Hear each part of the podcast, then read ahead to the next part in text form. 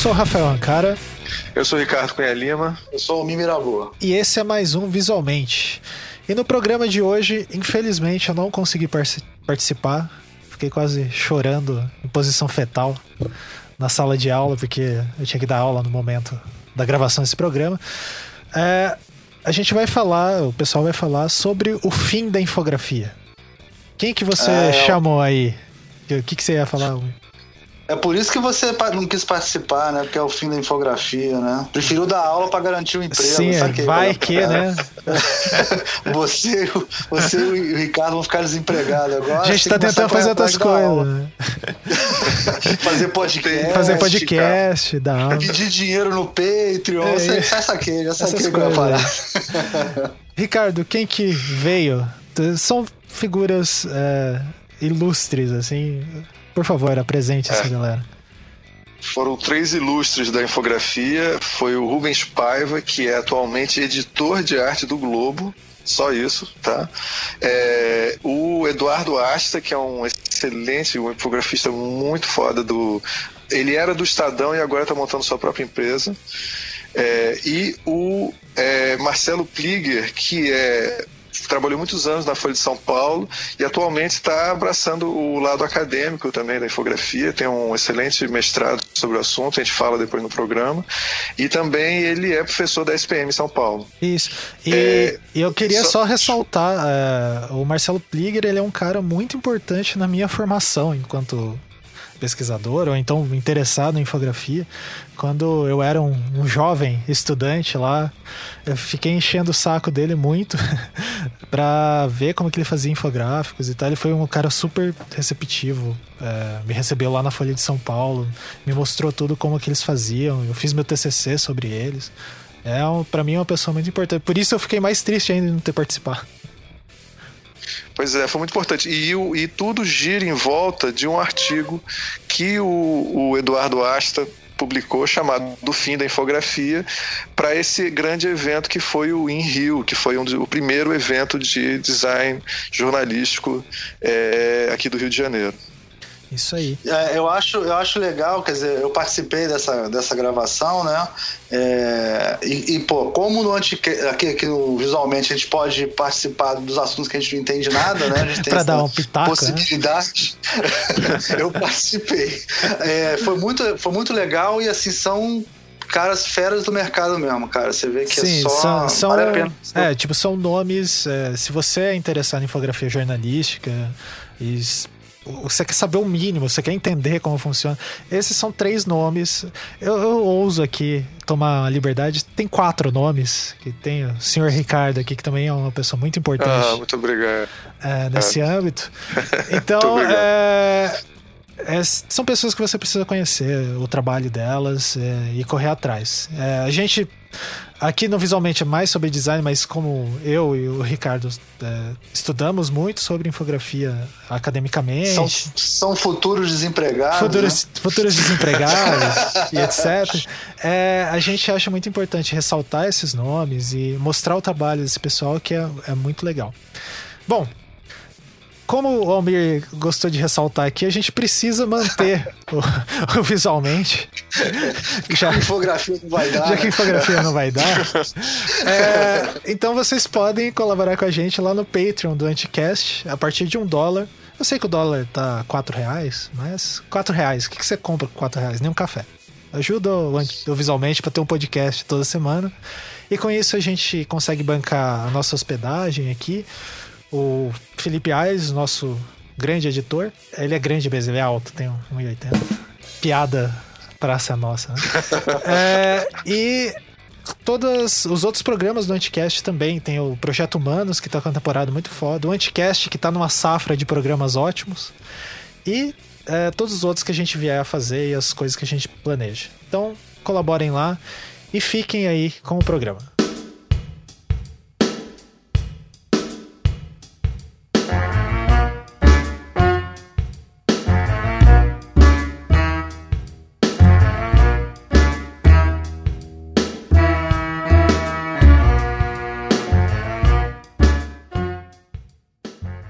Este é o Visualmente, eu sou Ricardo Cunha Lima.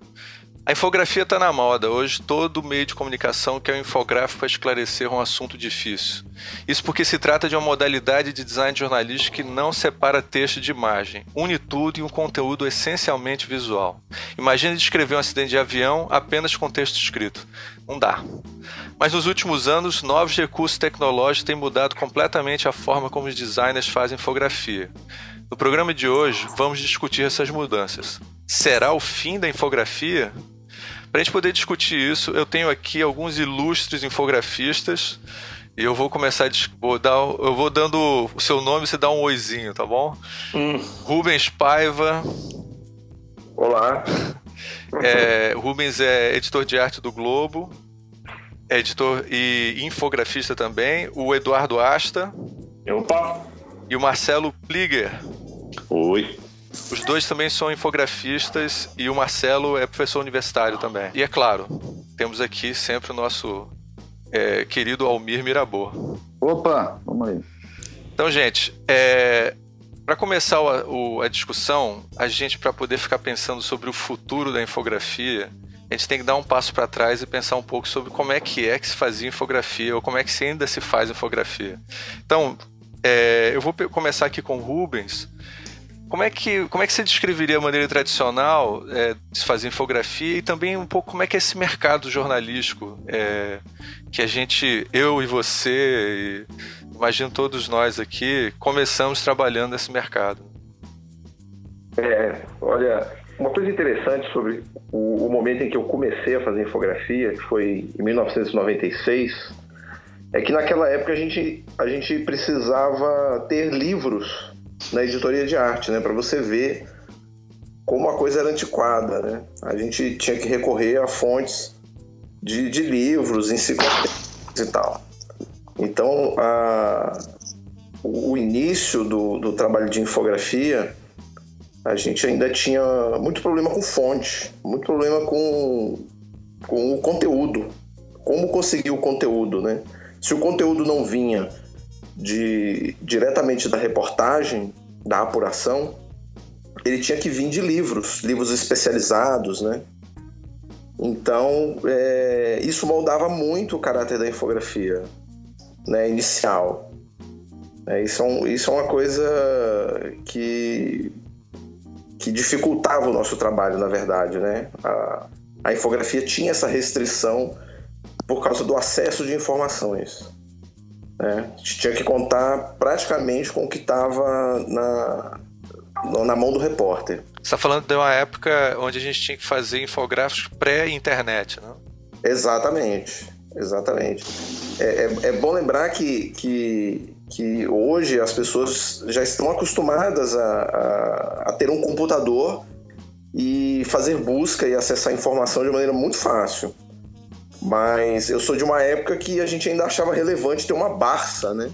É verdade. Um, um livro específico, né? Você tinha aqueles aqueles livros tipo almanac, né? Explicando várias coisas e tal, né? O, como é que é um vulcão, como se forma um tsunami e coisas do tipo. E hoje em dia isso é, é, é, é impensável, né? Você recorrer num, num, livro, num catálogo. Eu me lembro bem que na época que a gente trabalhava junto, Rubens, você, a sua especialidade era os infográficos de medicina e eu, eu aprendi um monte de coisa bizarra com aqueles livros que você tinha em volta, livros assim, escabrosos, assim. De... Exatamente. Exato. Isso, isso é, é interessante porque tornava o, o, o trabalho de infografia muito restrito mesmo, né? E eu acho que bate um pouco aí com a, com a nossa discussão de hoje, que sobre uma mudança de mercado, né? Se o acesso à informação antigamente ele estava muito restrito aos especialistas, né? E, e ao próprio repórter que tinha só ele tinha essa ponte aos especialistas. Isso significava que, que, que você tinha menos infografia e a infografia estava na mão de dessas pessoas que tinham esses acessos, né? Essas, você tinha que ter uma grande redação com esse suporte logístico para essa informação chegar rapidamente, né? Na mão do infografista. E hoje não é mais assim. Né? Hoje isso está em xeque. Né? Você, é, mas a essa coisa de você estar tá falando que a gente tinha infografia na. Quer dizer, a gente tinha a informação na nossa, na nossa mão e agora a gente estaria é, tirando, saindo da, da, Fala um pouco mais sobre isso, esse processo em que a gente está. É, é, como é que tá, como, como, é que tá mudando um pouco essa coisa, essa, essa... Eu não posso mais... A gente fez um programa recentemente, eu usei o termo paradigma, e aí agora não, me corrigiram dizendo que não pode usar paradigma toda hora e tal, então eu tô tentando cortar esse termo da minha vida, assim. Então, assim, essa mudança de, sei lá, de maneira de pensar as coisas, porque uma coisa, muito desse nosso debate aqui vem de um artigo do próprio Eduardo é, Asta sobre o, o, essa, esse cenário catastrófico, que a gente vai mostrar que não é nada disso, é, da infografia, mas a, a, um pouco como é que como é que está mudando, como é que a gente está vendo isso de uma maneira diferente, né? É, eu, por exemplo, eu vejo que a infografia antigamente era muito mais pictórica, a gente tinha muito mais ilustração. É, é, houve uma mudança também no próprio infográfico mesmo, né? Algum do, de vocês gostaria de comentar isso? É, eu acho que, assim, é, naturalmente a, a gente vai é, mudar. Enfim, a gente estava passando por uma época em que é, a mudança tecnológica é, determina muito da forma da gente comunicar informação, organizar informação, etc. É, o próprio, vamos dizer assim, o próprio surgimento do termo infografia é resultado de uma, uma mudança tecnológica importante, né, que é o, o enfim, de, eu posso citar dois, dois casos, né, que enfim, talvez não sejam diretamente ligados, mas eles implicam no surgimento da infografia. A primeira coisa eu acho que é o surgimento da televisão, quando, ele, quando a televisão passa a trazer informações, especialmente com os telejornais, e isso, na época, para a época, uh, significou uma queda na, na, venda de jornais, na venda de assinaturas de jornal, porque, enfim, a informação passou a chegar gratuita na casa das pessoas. Né? É, uma das formas das, do, do, do, dos jornais combaterem isso foi é, tornar o jornal impresso mais, uh, mais interessante visualmente. Né? O caso do USA Today, que a gente conhece, é, que teve essa, essa solução aí como uma forma de voltar a atrair é, leitores. Marcelo, é, é só para contextualizar o pessoal, é, você está contando um, um, fato famoso entre nós infografistas e tal, que aconteceu nos anos 80, né? Quando apareceu uhum. esse jornal super popular, né? Que, que na realidade é, competia diretamente com a televisão, né? Desculpa, desculpa continua. Exato, exato. É, enfim, é, acho que esse, é esse é um primeiro exemplo. O segundo exemplo é próprio, foi o próprio surgimento do computador, né? Que permitiu que a infografia desse um salto ao invés de simplesmente reproduzir mapas do, do, do que já estavam na, nas enciclopédias ou nos atlas, né, os desenhos tradicionais, é, o surgimento do computador permitiu que o infográfico pudesse ser trabalhado de forma mais rápida, é, enfim, o desenho de informação né, pudesse, pudesse ser mais explorado plasticamente, narrativamente, é, e isso acabou gerando ali o surgimento do, dos information graphics, né, que foram os primeiros uh, exemplos ali do, do, que virou depois uh, o infográfico. Então, eu acho que eu acho que é, essa mudança tecnológica, na verdade, ela é parte fundamental do, do, do do, do, trabalho do infografista, da área da infografia. E na verdade isso é uma coisa que vem com a história, desde o surgimento da escrita, né? Quer dizer, sempre assim, essas formas da, da gente, formas novas, tecnologias novas para a gente poder comunicar informações sempre geram uh, mudanças uh, na, na sociedade. Né? Quer dizer, você não teria o Estado se não tivesse sido inventada a escrita. Simplesmente isso. Né? Isso há, sei lá, quantos mil anos atrás. Então, eu acho que o que a gente está vendo aqui é só mais um, uma, uma onda, uma marola num, em algo que ainda vai, tende a mudar uh, muito.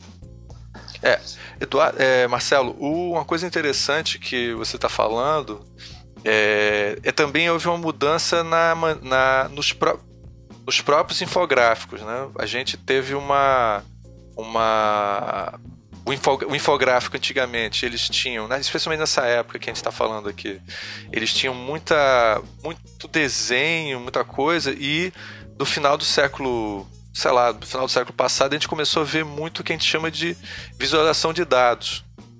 Então, a, passou a ter muitos infográficos com muitos elementos estatísticos e tal. É, eu vou puxar aqui para o Eduardo. Você acha que tem alguma. Isso faz parte dessa, dessas mudanças também? A gente se voltar mais para os elementos estatísticos? Esse, esse boom de visualização de dados, principalmente é, de dados massivos, é, eu acho que Aconteceu porque a tecnologia é, permitiu que não designers, não pessoas que em jornais trabalhavam na, na editoria de arte tivessem acesso a ferramentas de visualização. Então isso colocou o jornalista que já tinha o, o dado, porque historicamente é isso, né? O jornalista tem o dado, ele filtra de alguma maneira, ou sozinho, ou com alguém, e encaminha isso para ser formatado como um gráfico, como um mapa na editoria de arte ele precisava desse intermediário, né? Precisava do cara da editoria de arte. A tecnologia hoje e, é, na, na, época que deu o boom, ela permite que o jornalista, a partir do momento que ele está filtrando esses dados, ou sozinho ou com alguém, ele mesmo publique isso é, na forma de um gráfico ou de um mapa ou de qualquer outra maneira. Então, esse boom aconteceu por conta da tecnologia, não porque os designers começaram de repente a querer trabalhar com essa, com essa coisa. Então, esse tipo de, de, de, mudança tecnológica põe um monte de outros players no mercado, né? E enquanto você mantém mais ou menos fixo a mesma quantidade de profissionais de design trabalhando nas editorias de arte dos, dos jornais a, a tecnologia ela faz isso o tempo inteiro, né? Ela põe mais gente para fazer uma coisa que alguém fazia antes, um especialista fazia antes, porque tira aquele know-how que o, aquele profissional, o outro tinha e transforma aquilo numa ferramenta que todo mundo pode usar, que são esses data wraps, essas coisas. Então, eu acho que foi isso que, por isso que a gente viu essa mudança, porque houve na verdade uma competição de esse tipo de profissional, que inclui, que inclui é, programadores também, não são só jornalistas, mas você tem os programadores também entrando, aparecendo nas redações. E, e, de repente a gente começou a ver mais dessas coisas. E outra, outro dado interessante que é o conteúdo que esses jornalistas e, e programadores abordam, uh, ele é diferente uh, do conteúdo que a infografia vai clássica aborda, porque essa infografia clássica, que é como o Rubens estava explicando, que no começo vinha de livro, essas coisas tal, ela tem uma pegada muito enciclopédica. É um conteúdo muito limitado. E esses caras que começam a fazer esses mapas com um milhão de dados, como por exemplo todos os voos da Europa, todos os voos, um mapa que traça todos os voos em tempo real nos Estados Unidos, trabalham com outro tipo de informação, é outro tipo de conteúdo. Então é menos infográfico sobre acidente de avião e mais estatística sobre economia ou sobre comportamento ou coisas desse tipo, né?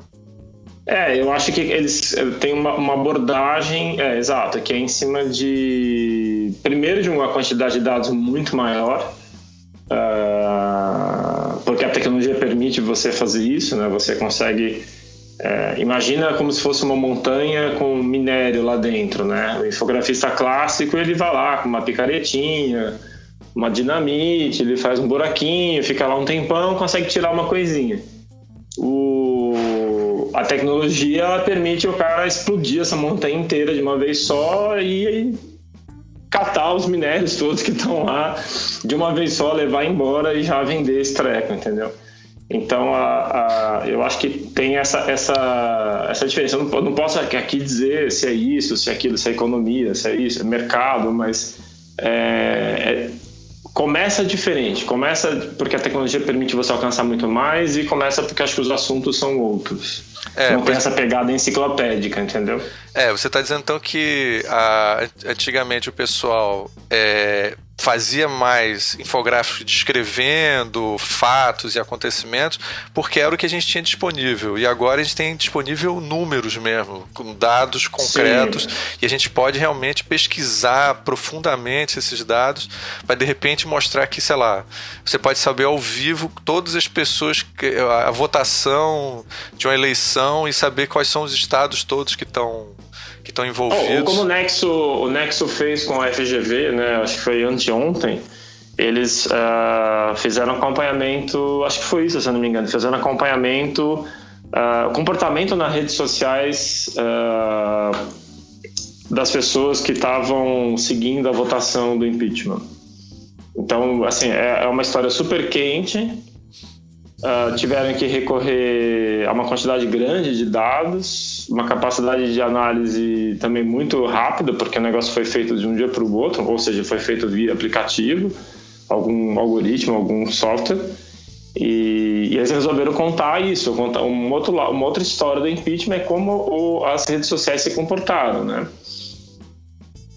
Então isso é, é, é feito você está contando uma coisa que está acontecendo naquele momento. Então, não é nem aquela infografia para dar contexto para uma coisa ou para explicar como aconteceu. Ela meio que está explicando agora, quase que em tempo real, o que está acontecendo. Aliás, acho que talvez se o aplicativo tivesse sido desenvolvido de outra maneira, eles poderiam ter feito esse acompanhamento em tempo real. Você está lá vendo a votação na TV e você está vendo como as redes sociais estão se comportando.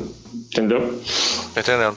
É, como eu falei, é, você escreveu um artigo que saiu na, no, na publicação do evento In Rio, que foi o primeiro evento de design jornalístico aqui no Rio de Janeiro. Né? Já existia o, o, um evento em São Paulo, que é o LEAD. É, uhum. E agora, no teu artigo tem uma hora que você é bem polêmico, né? Você, você diz que, é, que o, o jornalista o cara que escolhe as pautas que o leitor deve ler está sendo substituído pelos algoritmos. O que, é que você estava querendo dizer com isso? Tá, é, dentro dos jornais isso não acontece ainda, né? Ah, Globo, Folha, todo mundo, Estado, você tem essa estrutura, né? Você tem um editor e ele que escolhe as coisas. É ele que põe a matéria na, na, na primeira página do, do, caderno dele e vai decidindo a sequência de matérias, que é mais importante, que é menos importante. Agora, quando você está, por exemplo, no Facebook, que no Brasil a gente usa inclusive para ler notícias, mas, por exemplo, nos Estados Unidos os caras usam o Twitter, que não tem um algoritmo. No caso do Facebook, ele tem um algoritmo que determina uh, o que você vai ler, de quem você vai ler. Se você começa a pesquisar muito gatinhos fofinhos, vai começar a aparecer um monte de gatinho fofinho no seu feed, né? Então, quando, isso é um algoritmo que está intermediando a relação entre você e a informação. A mesma coisa faz o mecanismo de busca do Google, né? Ele não te mostra tudo, não tem como te mostrar tudo, senão você fica louco. Então ele, ele vai aprendendo a mesma, a mesma coisa que o Facebook, ele vai aprendendo o, os seus hábitos de consumo para cada vez que você for fazer uma pesquisa, ele, ele, tentar te entregar algo mais próximo possível daquilo que você quer. Uh, quando eu digo que esses profissionais vão ser trocados por algoritmos, é porque isso já acontece de uma certa maneira. Se você tomar por base que, no caso da Folha, por exemplo, boa parte, é, eu não lembro direito os números, mas boa parte da entrada de leitores é via Facebook, significa que essas pessoas não estão entrando no site da Folha, no desktop ou no mobile, eles estão fazendo isso a partir do Facebook Mobile. Então, esse editor ele já foi descartado por um algoritmo. O algoritmo já está é, dizendo para essa pessoa que está com o Facebook Mobile na mão o que, que ele vai ler. E eu acho que isso é a tendência, porque, uh, na verdade, eu acho que isso até é o futuro, porque se você tiver amanhã, uh, não vai, cinco grandes jornais do Brasil, mas se você tiver, sei lá, 500 microjornais, você não vai ficar entrando em 500 sites para se informar. Você vai fazer isso a partir de aplicativos como o Twitter, como o Facebook, por aí vai. Então, quem vai estar intermediando a sua relação com a informação, na maior parte do tempo, vai ser um algoritmo. Então esse editor, ele não é mais necessário, entendeu? É, não, tô entendendo. É uma um admirável mundo novo aí. Eu, eu, eu para mim, eu me lembro que a primeira vez que eu comecei a me tocar de que estava acontecendo foi quando surgiram é, os primeiros uh, os primeiros recursos desse tipo na Amazon, né? Quando você entra lá, ele começava a te dar dicas de como usar, como não usar, o que, é que você, qual é o seu gosto. Quer dizer, você vai percebendo que as pessoas estão é, é, se alimentando de dados que você está passando para ele, né? Então a, a, você começa a perceber a interação, não a coisa passiva, né? Que acho que você fala muito no seu artigo também. Quer dizer, a gente tinha uma, uma relação passiva de passar o infografista passa conteúdo, né? É, ele produz conteúdo e passa conteúdo para o leitor. Agora o leitor está passando informação para seja lá para qual for a, a, o meio de comunicação, né? E aí Sim. a gente está tendo uma relação é, de troca o tempo todo, né? Então, é... Você quer ver um exemplo? Só rapidinho, um exemplo um disso exemplo que você está falando. O, o, Rubens. Opa! Tu lembra nas manifestações de 2013 a gente estava lá no estado? Isso. E a gente ficou acompanhando, a gente estava na, na, na, redação na, na maior parte do, dos dias, né? E você lembra que a gente ficava acompanhando pelo Facebook os posts de colegas nossos, de amigos nossos que estavam lá. Exato. E de pessoas que não estavam lá, mas também estavam como a gente seguindo uh, a manifestação pelo Facebook. O curioso é que eu vi muito mais, aprendi muito mais sobre o que aconteceu via Facebook do que via é, Estadão, Folha, Globo ou qualquer outra TV. Porque enquanto, tipo, os, o, a Globo, aquele outro uh, gordo idiota lá daquele programa sensacionalista lá, como é que ele chama? É, que ia, ia ser candidato a prefeito. O Datena. O Datena, é.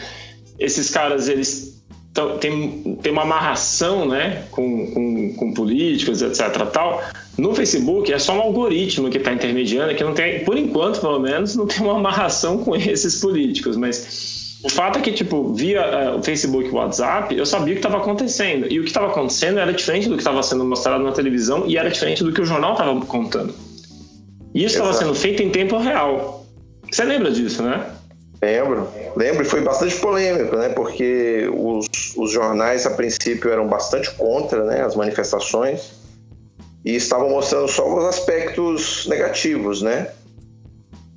E isso mudou, né? Foi mudando ao longo do, do desenrolar das hum. coisas. Surgiu o Media Ninja aí no meio disso tudo também. Uhum. Transmissões ao vivo ali, que eu não sei se tivesse jeito de medir essas audiências, mas com certeza era maior do que a da Globo. é bem provável. Aliás, o Media Ninja automaticamente foi satanizado pelos jornais, né? É. Exatamente. Não sei se você lembra disso, mas. Eu queria fazer um complemento aí, Ricardo, sobre essa história dos algoritmos substituindo o, o, os Complemente. editores. Complemente. E, e como a infografia deixou de ser tão.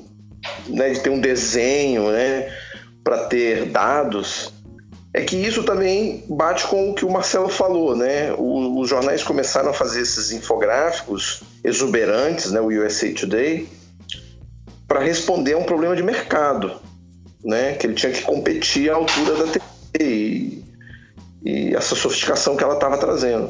E eu acho que hoje o jornal também assumiu essa, essa, esse, esse bastão aí de fazer infografia com dados, porque ele teve que ele foi obrigado a se, a se modernizar também. Ele precisa competir melhor.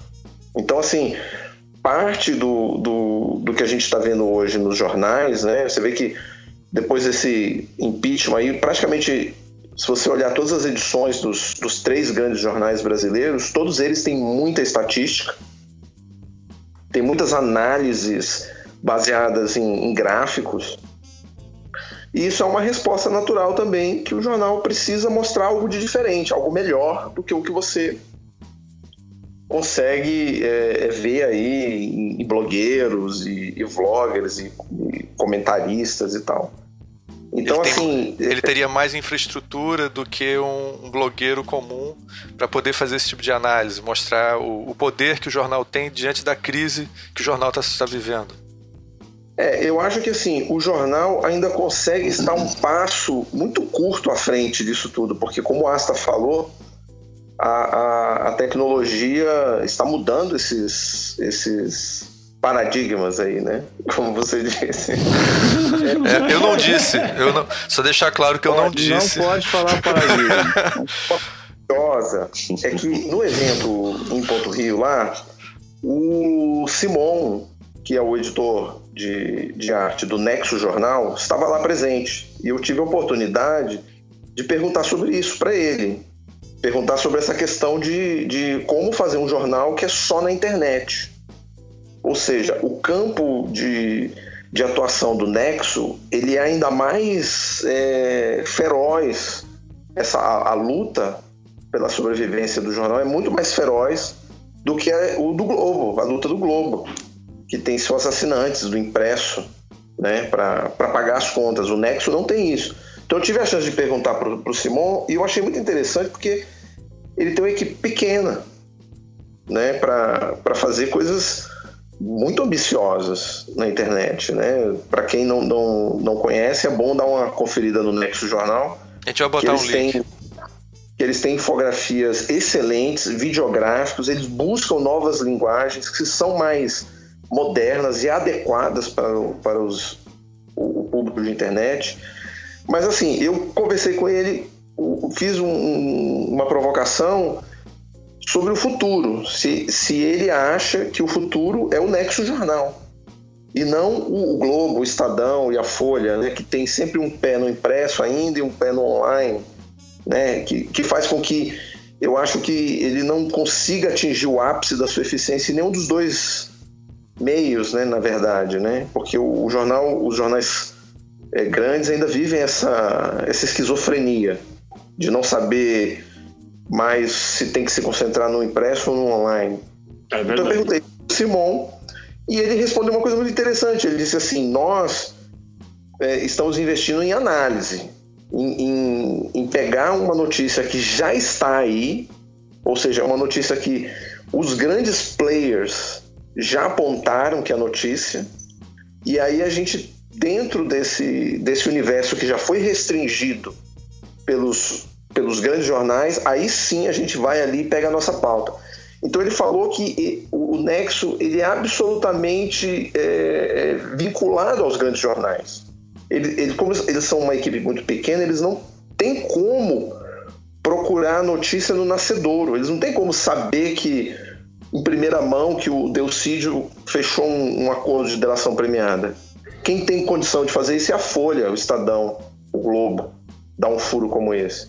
Mas o Nexo ele tem condição de, uma vez que a APF divulgou o relatório, de pegar esse relatório e encontrar uma, uma pauta analítica diferente dos grandes players.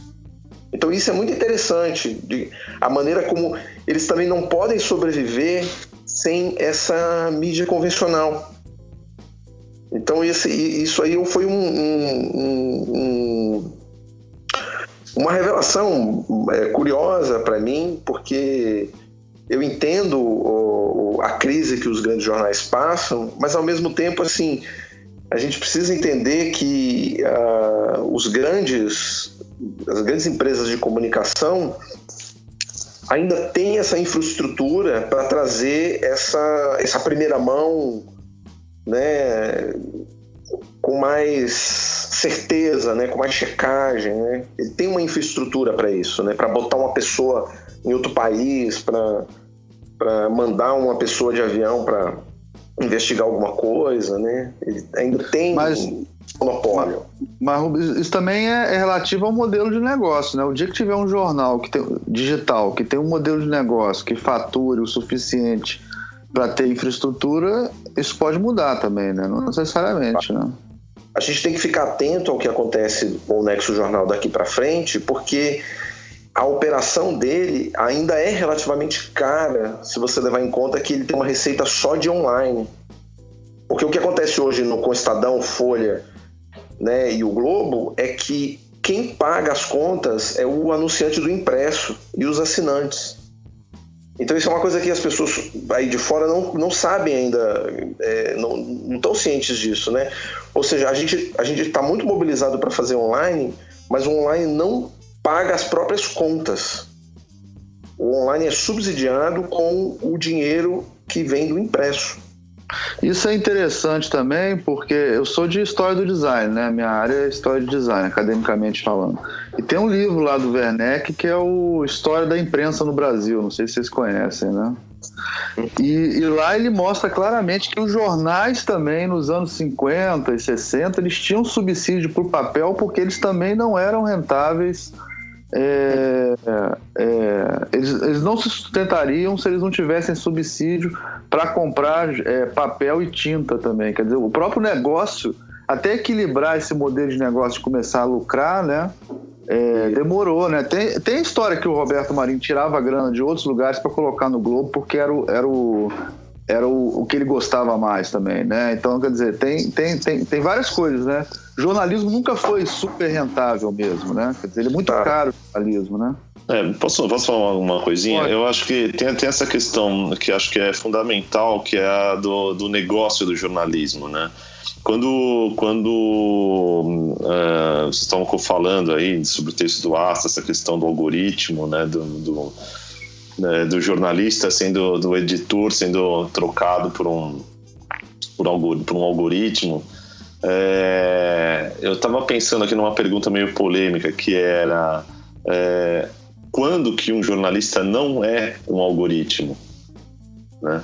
É, eu acho que muito do, do trabalho do jornalista na, nas redações, dos editores e dos repórteres e redatores, é, tem uma boa parte desse trabalho que é um trabalho automático. Né? E que, ou seja, qualquer coisa que é automática é facilmente adaptada a um algoritmo, né? É, não é à toa que por muito tempo, ali por muitas décadas, o que o que rege o, o jornal são os manuais. Quer dizer, você é, define para aquela redação uma série de procedimentos padronizados né, e todos os jornalistas é, devem seguir aquele modelo. Né? Ou seja, se você tem uma padronização é, desse tipo no processo de trabalho de um jornalista, você está entregando de bandeja aí um, um, formulário do que, que precisa ser feito num algoritmo para você ter um resultado que vai ser muito próximo ao de que uma pessoa está fazendo.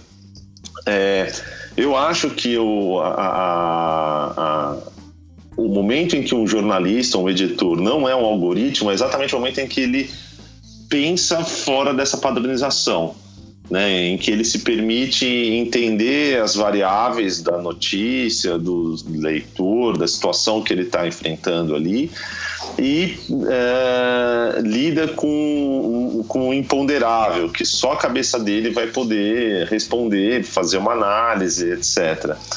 É, Nesse sentido, a mudança do modelo de negócio para o jornalismo é fundamental e até hoje a gente não tem aí nenhum grande jornal que, que esteja conseguindo encontrar qual vai ser esse novo modelo de negócio.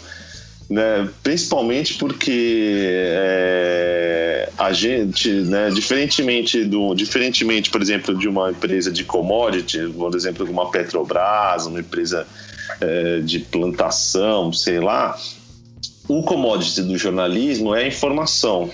Né? E aí, quando surge a internet, você está mudando completamente o modo de distribuição dessa informação. É, não é à toa que, por exemplo, a indústria da, da música né, virou, implodiu simplesmente com, com, com o surgimento da internet, né, com o surgimento do iTunes e tal. É, é uma situação, acho que, muito parecida. Quer dizer, no fundo, no fundo, a música né, o, o, suporte ali, ou, vamos dizer assim, é, a música é informação, né? É, na hora que, que, que, conseguiram fazer um produto que vendia é, vendia gravações, vendia os, os antigos CDs ou vinis é, é, pela internet de modo rápido, onde você pode comprar só uma música se você quiser e de qualquer lugar do mundo. Entra a questão: qual que é a função de uma gravadora? Né? Quer dizer, as gravadoras tiveram e ainda estão tendo que se reinventar, se, se redescobrir. Ou talvez até falar assim: olha, não faz mais sentido ter uma gravadora. Né? No momento que você pode, enfim, grava, você consegue pegar documentos que são eh, equipamentos, desculpa, você consegue adquirir equipamentos de uma modo relativamente barato comparando a muitos anos atrás. Você tem diversas gravadoras pequenas, ou tem gente que grava em casa mesmo com equipamentos bons que você consegue comprar. E você, enfim, consegue você mesmo é, distribuir, disponibilizar o seu, o seu curso. Nesse sentido, eu acho que quem teve mais a perder foi foram as gravadoras, as empresas que né, gravavam e distribuíam os discos, vinis, etc. Mas quem teve a ganhar foram os músicos, né? Tanto os músicos pequenos que, enfim, puderam ter a sua distribuição é, é mais a distribuição do seu trabalho feita de um modo é, mais livre, sem ter que passar pelo crivo do, do, da, do, das pessoas que na gravadora decidiam o que era bom ou o que não era, o que dava boa venda ou não dava. Mas também é, isso foi bom para músicos grandes. Né? No momento em que você tinha um músico que já era famoso, é, e você permitiu que esse cara tivesse essa liberdade, com certeza ele ganhou um pouco mais de, de, de, de voz no momento de discutir com a gravadora se ele deveria gravar um disco daquela maneira ou não. Né? Porque agora ele não depende só da gravadora. Né? Mas, inclusive, a maioria dos músicos acabou descobrindo que ganhava muito mais dinheiro fazendo shows do que vendendo, vendendo os discos. Né? É, eu não é, sei como é que isso vai. parou de ser relevante também, né? Quer dizer, Exato. É, então, assim, eu não sei se. É, eu não sei se isso a gente pode fazer um paralelo disso com o jornal. Eu, eu acho né? que tem um paralelo bom o que você falou no começo, a questão do algoritmo, né? Por exemplo, a composição em jornal no século XIX era feita com tipos móveis, né? Então eram milhares de pessoas compondo a, os tipos né, manualmente, depois tinha que desmontar isso. Depois que inventaram o linotipo, que fazia essa coisa automaticamente, um jornal que custava um, um dólar passou a custar um centavo de dólar. E, e passou a ter três edições, em Caraca. vez de ter 16, em vez de ter 16 é, páginas, passou a ter 64 páginas. E, e aí mudou, quer dizer, aí todo mundo pôde comprar jornal e todo mundo teve acesso a isso. Eu acho que está faltando, quer dizer, aí falando só assim, é loucura, ficção científica, né? É, o que está faltando é isso, é os jornais conseguirem chegar a todo mundo de uma maneira que todo mundo possa ler e você fatura alguma coisa, porque essa parte do algoritmo, cada dia que passa, né, do automático, porque, por exemplo, é interessante isso. O, o, linotipo fez com que aumentasse o número de jornais a partir do, do, do movimento de, de, de, demitir talvez o maior setor dentro de uma gráfica, né? Que era a composição. Hum. Só que os jornais cresceram tanto que foi contratado mais gente depois, né?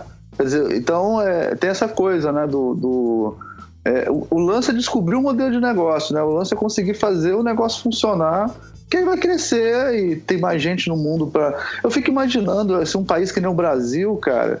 Quantas pessoas é, nem ligam de comprar jornal? Eu, eu, eu, tenho gráfica, né? Tive gráfica a vida inteira, né?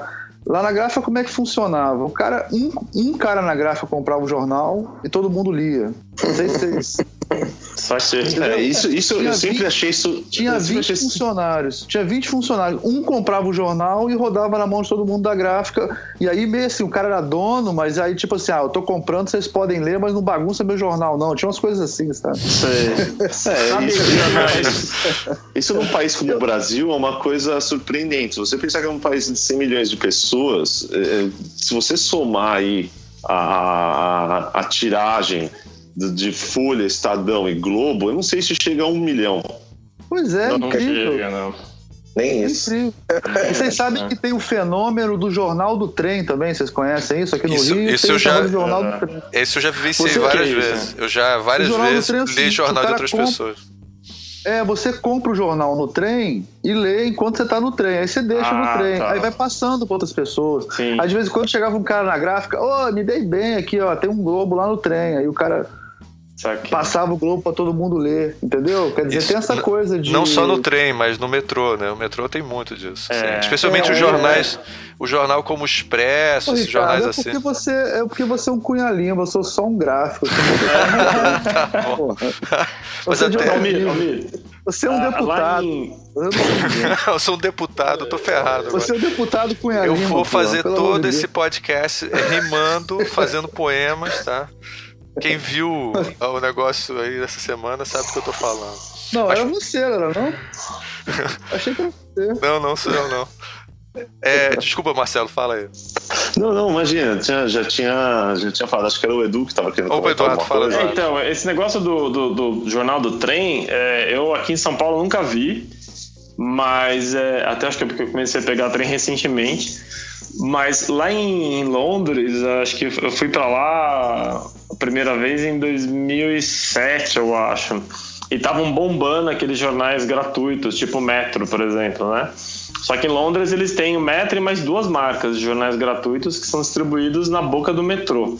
Ah, das principais estações, você sai ou você vai entrar numa estação, tem tipo três caras tentando te dar jornal. E o jornal é grosso, não é igual o metro aqui que ele é mais fininho tal. Lá os jornais são grossos. E é muito curioso porque as pessoas fazem exatamente isso. Mas, meu, você entra num trem, num vagão, tem um monte de jornal. E assim, e, e eu não via jornal, nenhum jornal desmontado. O cara lê o jornal, lê ali durante aquele tempo curto, né? Que inclusive a proposta do, do- desses jornais é terem textos bem curtos, às vezes o cara só lê o título. E o cara deixa o jornal dobrado no assento ou ali na janela e vai embora. E a outra pessoa já senta e já pega, como se um tivesse combinado com o outro que ia deixar ali para outro ler. Agora, Londres é uma cidade completamente diferente de São Paulo. Os caras têm metrô para tudo quanto é lado. E, a- e as pessoas diariamente acho que gastam algum, um tempo maior ah, se locomovendo pela cidade de metrô. São Paulo, por exemplo, as pessoas fazem muito eh, de carro e tem aí um- uma parte de metrô, tem uma parte de ônibus e tal. Então acho que isso impacta no, na, na- no, no como isso é lido. Agora, eu acho que nenhum anunciante vai mais comprar essa ideia, que era uma ideia que os jornais vendiam até uns anos atrás, que cada jornal é lido em média por quatro pessoas e meia, um número assim. Ninguém mais hoje vai acreditar nisso, né? Você não vai É. botar anúncio no jornal baseado num, num número que o cara tá falando pra você que é assim e ele mesmo nunca mediu. Os jornais nunca mediram isso daí. É. É, tem uma, só comentando, é, complementando, no Japão funciona assim também, né? As pessoas- é muito comum as pessoas lerem, e não só jornais e revistas, as pessoas deixam livro, mangá mesmo é uma, é um, enfim, é tradicional os caras comprarem os mangás, lerem, né? Uma- é uma leitura que não é só para adolescentes, criança, mas é uma leitura feita por adultos mesmo e, e deixarem na, na- na- dentro do, do- trem, do metrô, para outras pessoas pegarem, lerem. Isso é uma, é uma tradição. É, na verdade, eu acho que, assim, fazendo um cumprimento dessa, com relação a essa, essa ideia é, da pobreza da leitura no, no Brasil e tentando fazer uma ponte para a gente voltar na infografia, o, eu sempre me, sempre me chamou muita atenção eh, a diferença entre Brasil e Argentina, no sentido de que uma coisa tradicional da Argentina é você ter os cafés. Né? Se você vai para Buenos Aires, em cada esquina você, cada quarteirão tem um ou dois ou mais cafés. E você entra no café e lá tem jornais e revistas gratuitos que você pode abrir e ler enquanto você está consumindo ali o que você quer comer, beber, etc. É, no Brasil, é, o que você tem nas padarias, etc., é a televisão. É verdade. Você não tem, você não tem essa, esse hábito comum de leitura. né? Você tem ali a televisão presente o tempo todo, é a novela, o jogo de futebol, né? o Marcelo, tempo todo as eu- eu- pessoas observando. Isso é impressionante quando eu tô em fila de, de ca- caixa de banco. Ninguém lê, ninguém lê, ninguém. É impressionante, cara. Se você tá lá uma É. hora parado naquela porcaria, se o cara não trouxe uma musiquinha pra ouvir no celular dele, ele tá ferrado. Ele fica lá olhando pra É. parede, assim. Né? Não, eu costumo mesmo, mesmo, eu ando bastante de metrô e assim, eu costumo observar a maioria das é raro você ver alguém lendo um livro dentro do metrô, né? Um pouco menos raro, mas acontece você vendo ver alguém lendo uma revista. É, mas eu costumo observar muita gente olhando o celular, mas assim a pessoa não está lendo. Geralmente ela está jogando algum joguinho, né? ou, ou respondendo rede social. Né? É. É... O que eu, o que eu acho que. Quando lê livro é autoajuda. Quando lê livro é autoajuda. Quando lê livro é autoajuda também. Mas, ou, olha, ou desculpa, só o último que eu tenho visto, concurseiro também, estudando dentro da Concurseiro. Muito. Também. É, o que eu acho que, assim, eu falei, que acho que é uma possível ponte para a infografia, é, eu acho que assim a, a sociedade brasileira tem uma, um, uma cultura visual forte no minha, na, enfim, na minha opinião modesta, isso é, é fomentado pela televisão, né? Por uma televisão que é tem uma, uma qualidade visual grande.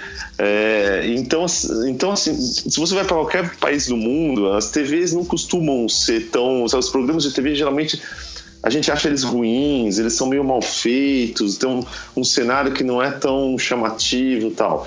Então, eu acho que faz parte da nossa cultura hoje uma, uma, a necessidade de um apelo visual. E nesse sentido, eu acho que é, o infográfico é, pode ser uma ferramenta para fomentar é, esse acesso à informação, por ele justamente ser um, um algo que fornece informação é, utilizando esse recurso visual para as pessoas acessarem. Não é à toa, por exemplo, que a revista Super Interessante, que enfim, foi também um sucesso, foi um sucesso aí, continua sendo, mas ela teve um, ela tem uma característica de não ser um infográfico, é, vamos dizer assim, mais acadêmico, mais simples, é, mas são geralmente serem infográficos que têm aí um, um, apelo visual muito muito forte. Né? Eu acho que nesse sentido infográfico faz muito sentido para uma sociedade que nem a nossa, né? Brasileira. É, essa coisa da infografia é super interessante, que é uma coisa que eu estudei muito no mestrado. Eu concordo com você. Você vê a diferença entre um infográfico da super interessante que é bem lúdico, né?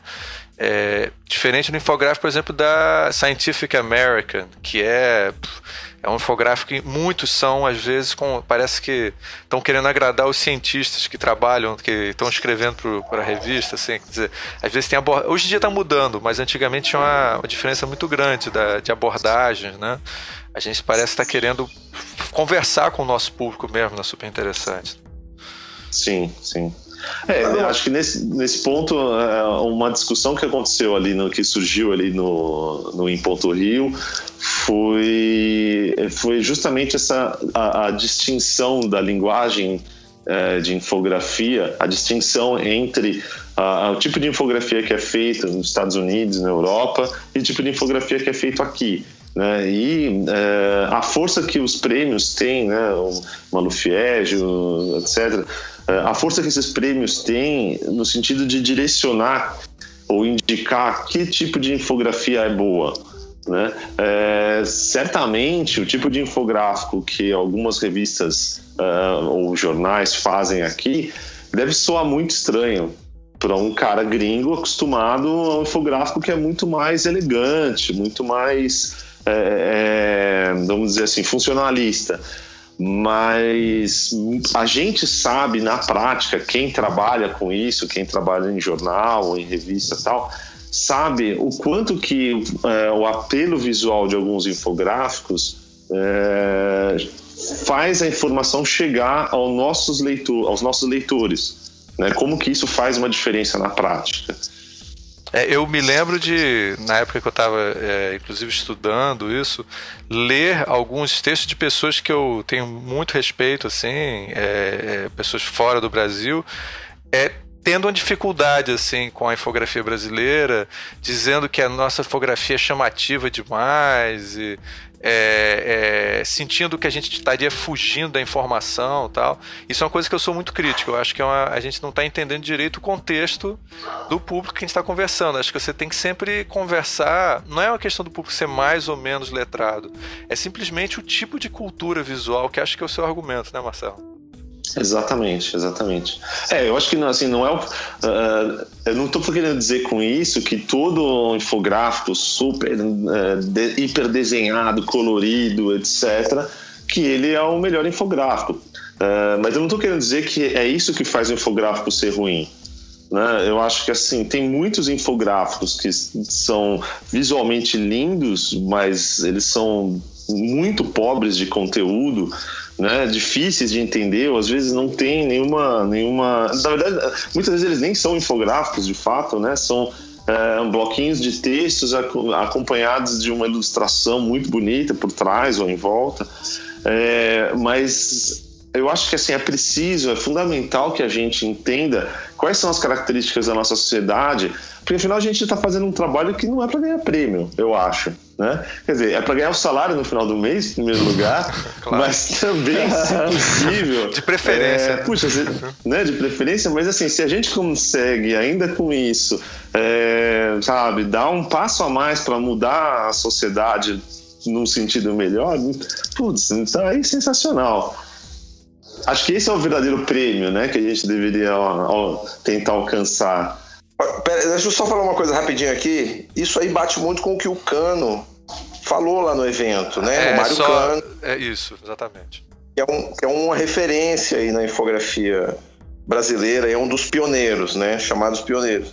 Que ele falou muito sobre isso, assim, de que a infografia que, que tem uma estética, que busca um visual mais exuberante, ela não necessariamente ele é um infográfico ruim ele pode ser, ele pode se assumir um, um infográfico exuberante e menos informativo, e não há mal nisso.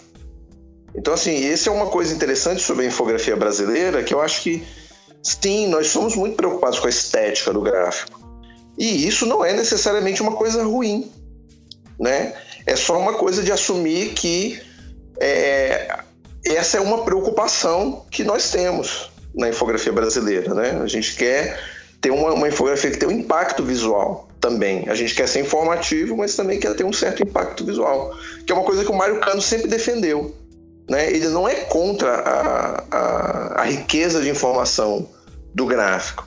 Ele só é favorável a que o gráfico tenha também um apelo estético. E eu acho que isso a gente faz bem. A infografia brasileira, eu acho que ela é, ela é muito rica. Eu acho que a gente tem aí motivo de orgulho, sim, pelos nossos infográficos, sabe? É, existe essa, essa cultura aí, principalmente trazida aí um pouco dos espanhóis, de que a infografia é, é só data vis, né? É só é, informativa e, e, um pouco também do New York Times, claro. É, mas a infografia não é só isso. A infografia não pode ser só visualização de dados, né, gente?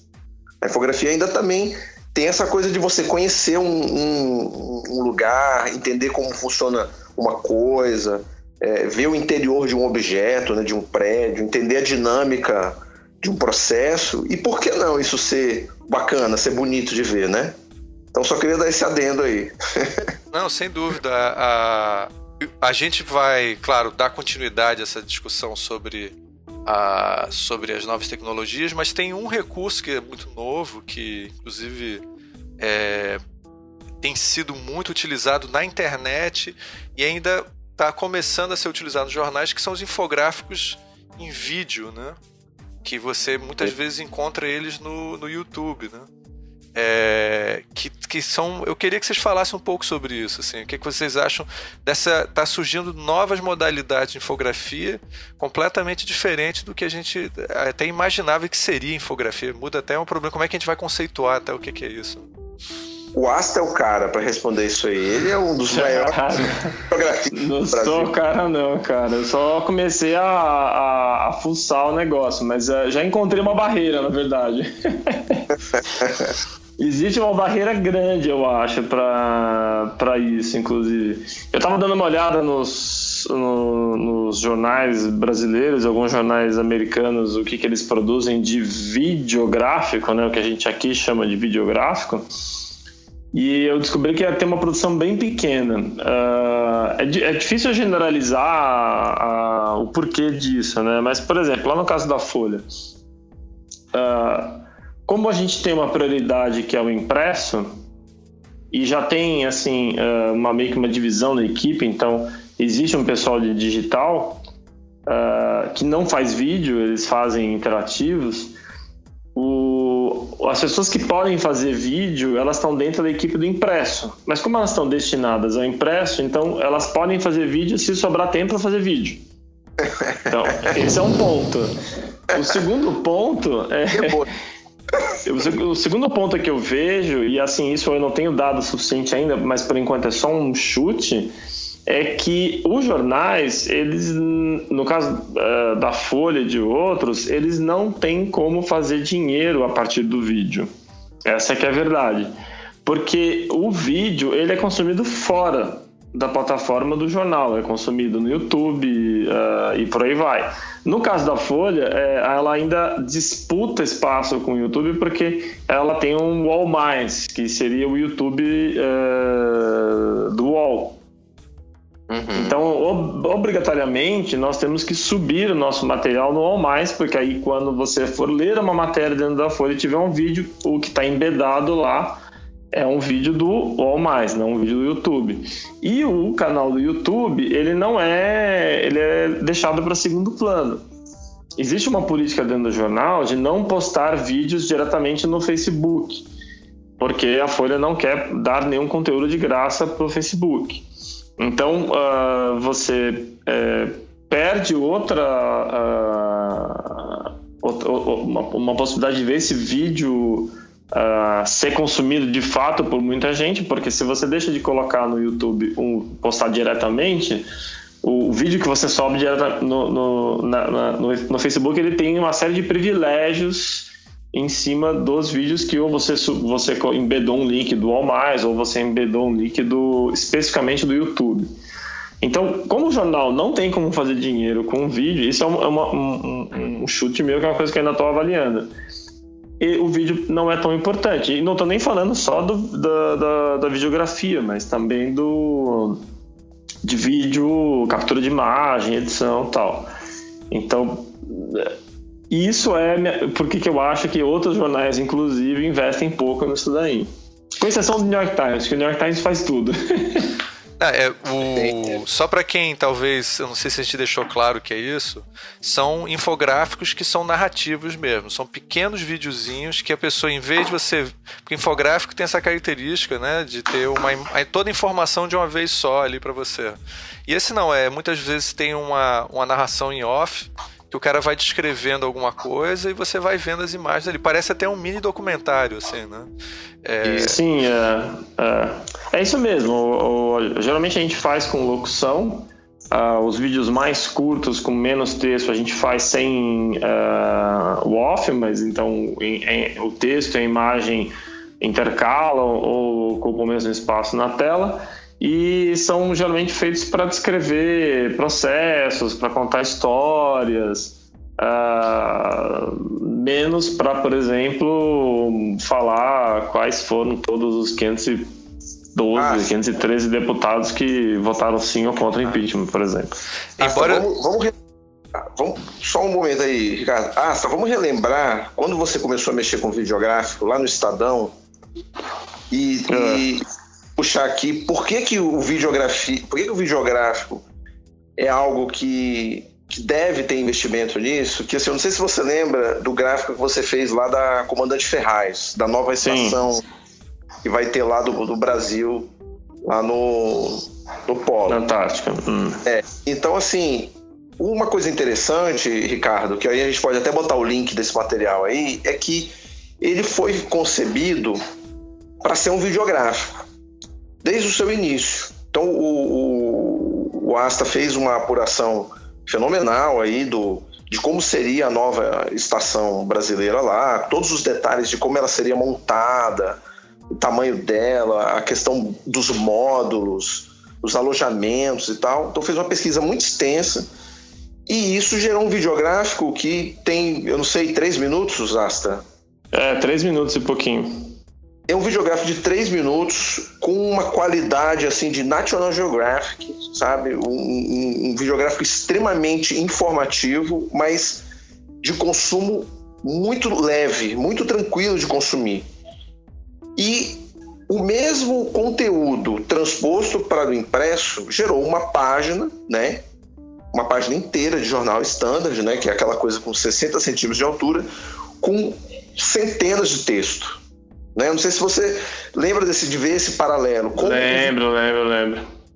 Para passar essa informação. Eu até sugiro que a gente coloque esses links para que o, os, os, ouvintes aí possam fazer esse comparativo e ver como a linguagem de videografia ela é mais eficiente, ela aponta para um, um, um, futuro de, de que, que, a informação pode ser consumida de uma maneira mais interessante, sabe? É um vídeo que ele quase, ele, digamos assim, ele quase é algo de entretenimento. Você não percebe o acúmulo de informação que tem ali, sabe? Você assiste o vídeo é, eu tenho que eu tenho que admitir, viu, Rubens, que, bem, agora parte da minha vida é ficar constantemente me atualizando sobre infografia, já que eu não não estou mais trabalhando em redação de jornal. É, e às vezes é difícil acompanhar a infografia porque tem uns infográficos que exigem muito do leitor, assim. Especialmente Exato. os infográficos de visualização de dados. Isso é uma coisa que a gente já conversou muito, mas é, eles exigem. E é, é, o New York Times, assim, é, faz um infográfico que você sente, numa, às vezes, numa pesquisa mesmo de campo ali, junto com o jornalista e tal. Então, assim, assim, cara, você tava com vontade de ler um infográfico hoje, beleza, você, não, hoje eu tô, eu tô meio desanimado, assim, acho que eu não vou, acho que eu não vou, vou ver infográfico, não. Agora, o infográfico tá. em vídeo, eu não sei explicar, assim, tem um grupo chamado Kurzgesagt, que é, é, é, que é um eu não sei de onde é que eles são. Que é, eu vou passar botar o link também. Eu ah, são os alemães, não é? é? Eu acho que são alemães, que é do uh -huh. In a Nutshell, que é, sei lá como é que tá. Sim, ótimo, ótimo. É, cara, você senta e é poucos minutos eles têm uma. Eles usam muito metáforas visuais, elementos pictóricos. Tudo que a gente está dizendo que é passado da infografia, eles estão usando agora e é super claro, assim, é super. É, sei, ele não é só objetivo, é divertido, assim. Quando você vê, você absorveu a informação. Né? Pois é, eu acredito muito no, no na, que a infografia no futuro ela vai ter um braço muito forte de videografismo. Eu acho que é uma plataforma mais afinada com o, a maneira como as pessoas consomem conteúdo hoje, cara. Né? Você, você consegue olhar no seu celular ali, consumir uma quantidade enorme de dados com um vídeo de dois minutos. Eu acho isso incrível, cara. Eu vou, eu vou é, levantar e... uma. Eu já pedi só levantar uma questão polêmica aqui para vocês, viu? Peço desculpa, tá? é o seguinte: será que não tem uma, um pouco uma. uma, é, uma ética jornalística de que o porque eu, eu, eu, estudei jornalismo, e lá em jornalismo você tem que sempre estar tá lendo. Eu estudei jornalismo e design. Você sempre tem que estar tá lendo um livro, o texto é uma coisa muito importante. A imagem não é a, o ponto principal do currículo embora eu, eu tenha até dado aula para alunos de jornalismo, e foi ótimo e tal, mas assim, mas o texto é uma coisa sagrada, então você de repente desvalorizar o texto, claro que não é intenção nossa como infografista desvalorizar nada, assim, mas pode ser que exista. Você, você acha que eu estou indo no caminho errado ou tem alguma tem alguma coisa aí para gente falar sobre isso? De modo algum, cara. Eu acho, olha, uma coisa importante que, que aí a gente vamos alinhar aí o que o Marcelo falou também sobre a cultura visual brasileira e que o Brasil tem essa peculiaridade de não ser um país de, de que, onde as pessoas leem tanto. Eu acho que é interessante a gente é, também não, não abraçarmos de vez uma cultura esmagadoramente visual né? A gente eh, tem certas coisas que eu acho que são melhor consumidas na forma de um texto. Eu ainda acredito nisso. E olha que eu sou infografista. né? Eu sou uma pessoa que trabalha todos os dias transformando texto em imagem. Né? Já, como, como o Marcelo e o Asta já, já viram aí, a gente infografa qualquer coisa. a gente já foi obrigado a infografar, entre aspas, tudo que você possa imaginar, cara. né? Então, assim, desde coisas tipo assim, ah, como muda a, a lei ambiental, né, em relação a, a, a, floresta, não sei o que. Cara, a gente tem que infografar. Coisa que é um texto, né? É um texto que foi publicado no Diário Oficial, a gente infografa. Mas assim, eu ao mesmo tempo, como eu também adquiri essa cultura jornalística, eu acredito que ainda tem coisas que você precisa é, de, um, de uma linearidade, linearidade de um texto para você é, consumir melhor aquela informação. Então, assim, eu acho que a, a infografia e os videográficos, eles são acessórios. Eles, inclusive, eles são bom, boas maneiras de convidar as pessoas a consumir esses textos que sim vão exigir ali um, uma certa dose de fé para você encarar ali 30 centímetros de texto, sabe? Mas um, um videográfico ele pode ser um convite interessante para você despertar no leitor, por exemplo, algo do tipo assim: não, você consegue sim fazer a sua declaração de imposto de renda. Olha, veja os passos principais. Pode ser uma forma de você finalmente convidar um leitor a ele ler realmente ali o, o passo a passo para explicar o pormenorizado de como fazer a sua declaração, por exemplo, ou, ou ler um texto de análise econômica, né, de macroeconomia, para você entender por que, que a gente vive um déficit fiscal mas um videográfico pode ser um, uma boa ponte para o leitor é, desmistificar essa leitura, sabe? Ele, ele, ele, acreditar que sim, ele possa ler esse texto. Então eu ainda acredito no, no jornalismo tradicional que ele vem né, com esse carro-chefe aí, tem um, um, texto. Eu acho que o, o, o videográfico e, e, e, os infográficos que nós fazemos, eles, eles podem ser ferramentas de persuasão, né? Para mediar isso. Né? Eu não acho que o, o, o, o, final do jornalismo seja uma série de galerias de vídeos para você consumir tudo em, em pílulas. Né? É, também acho que não. Acredito que seja esse o caminho. Mas eu acho que a videografia ele, ele, ele pode ajudar a, a, dar acesso maior a certos conteúdos. Né? Porque hoje a gente, o jornal ainda ele, ele é uma coisa de nichos muito específicos, né? É, tem pessoas que realmente não leem a página de economia, tem pessoas que não vão ler é política. Né? E eu acho que quando você é, é, vê um vídeo falando como, por que, o que, são pedaladas fiscais? E você tem um vídeo de um minuto e meio que explica conceitos é, complexos de operações né, entre é, a União e, e, bancos estaduais, bancos né, federais. É um negócio incrível de você, de, de você acessar essa informação com um vídeo lúdico, fácil de, de, de consumir, que uma criança assistiria. Então eu acho que é, a gente tem um papel muito importante para o futuro do, do, jornalismo, sim. Sabe? Eu acho que nós vamos ser, é, é, é vamos estar na ponta de lança de conseguir arregimentar mais leitores. Sabe? Isso é uma coisa utópica, tá? Que eu acredito. Agora, só para dar uma polêmica aqui por outro lado, e aí eu acho que o Marcelo e o Asta podem me ajudar nisso aí, os jornais fazem pesquisa sobre qual é o perfil do seu eleitor. Uhum. E o uhum. Globo, por exemplo, ele tem um perfil de um leitor de 64 anos. A média dos leitores do jornal o Globo é de 64 anos. E isso põe um, um, em xeque uma coisa interessante, que assim, a nossa infografia hoje é mais sofisticada. Como o Ricardo bem falou aí, nós temos visualizações de dados complexas no jornal hoje. E esse leitor de 64 anos, ele não está habituado ao consumo de dados visuais com essa complexidade. Então, assim, o jornal novamente ele está um pouco encurralado porque ele está tentando se modernizar, ele está tentando fazer uma infografia mais desafiadora, mas o leitor dele talvez não, não, esteja preparado para esse consumo. Né? Eu estou falando de videografia, que é um, um consumo mais é, é, jovem, mais atualizado, mas novamente a gente bate que o leitor, o assinante, ele tem 60 anos. Né? Então esse leitor de 60 anos, ele está acostumado realmente a um jornal clássico, né? Ler é. ali. Na, média, na média, 60 anos. Deve ter um monte de 70. E alguns Com certeza.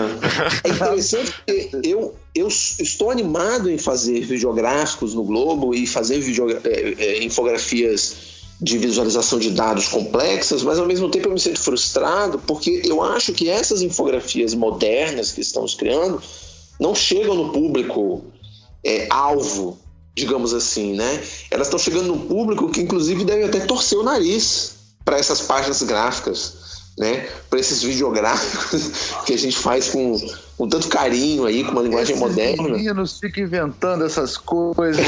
Essa garotada. São terríveis.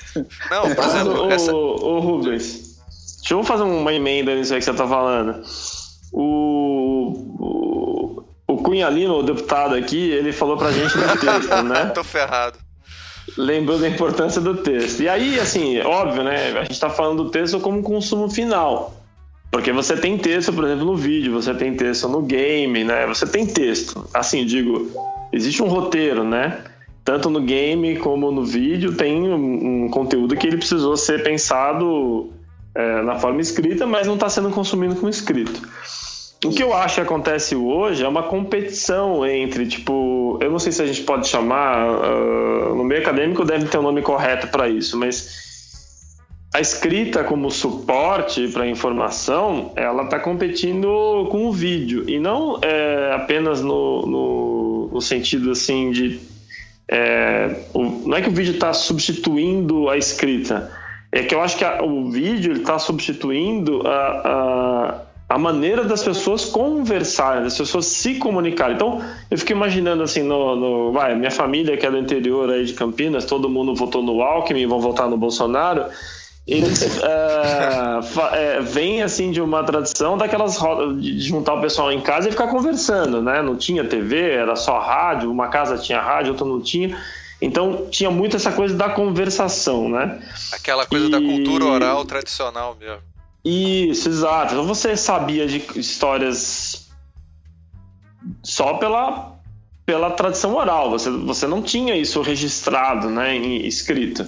E acho que se a gente ampliar isso um pouco para para outros pra outra- outras épocas, para a história da humanidade, etc, eu consigo imaginar que em algum momento essas coisas começaram a passar para o texto. Então começou a ter uma competição entre uma tradição oral e a, a escrita, que era uma coisa nova, que era uma tecnologia nova, que muita gente não sabia escrever, apesar de saber falar, e teve que aprender, etc. Tal, e aí acabou que hoje, se você pegar o o- tudo que a gente produz de conhecimento, boa parte disso está escrito e não está documentado oralmente, né? não está na memória das pessoas. Eu acho que o vídeo agora está fazendo isso. Uma prova disso é a quantidade de eh, pessoas que cada vez mais postam fotos, postam vídeos curtos, usam eh, a câmera do, do para mandar um vídeo do uh, WhatsApp, usam o Snapchat, a quantidade de gente colocando vídeos no YouTube.